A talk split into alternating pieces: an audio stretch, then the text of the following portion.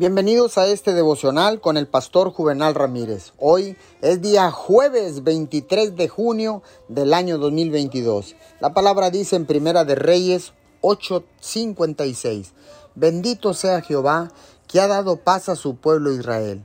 Conforme a todo lo que él había dicho, ninguna palabra de todas sus promesas que expresó por Moisés su siervo ha faltado.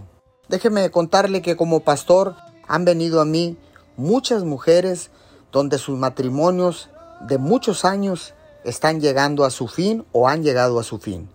Se encuentran destrozadas. Sus maridos las han dejado por otra mujer. Todo su mundo parece desplomarse.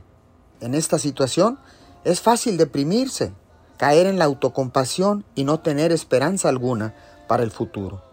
Pero yo les he ministrado lo que le estoy diciendo a usted tiene que encontrar algunos. Tú dijiste, Padre, tú dijiste que me darías hermosura en lugar de cenizas. Dios, tú dijiste que me recompensarías el doble por las cosas injustas que han sucedido. Dios, tú dijiste que todas las cosas obrarían para mi bien.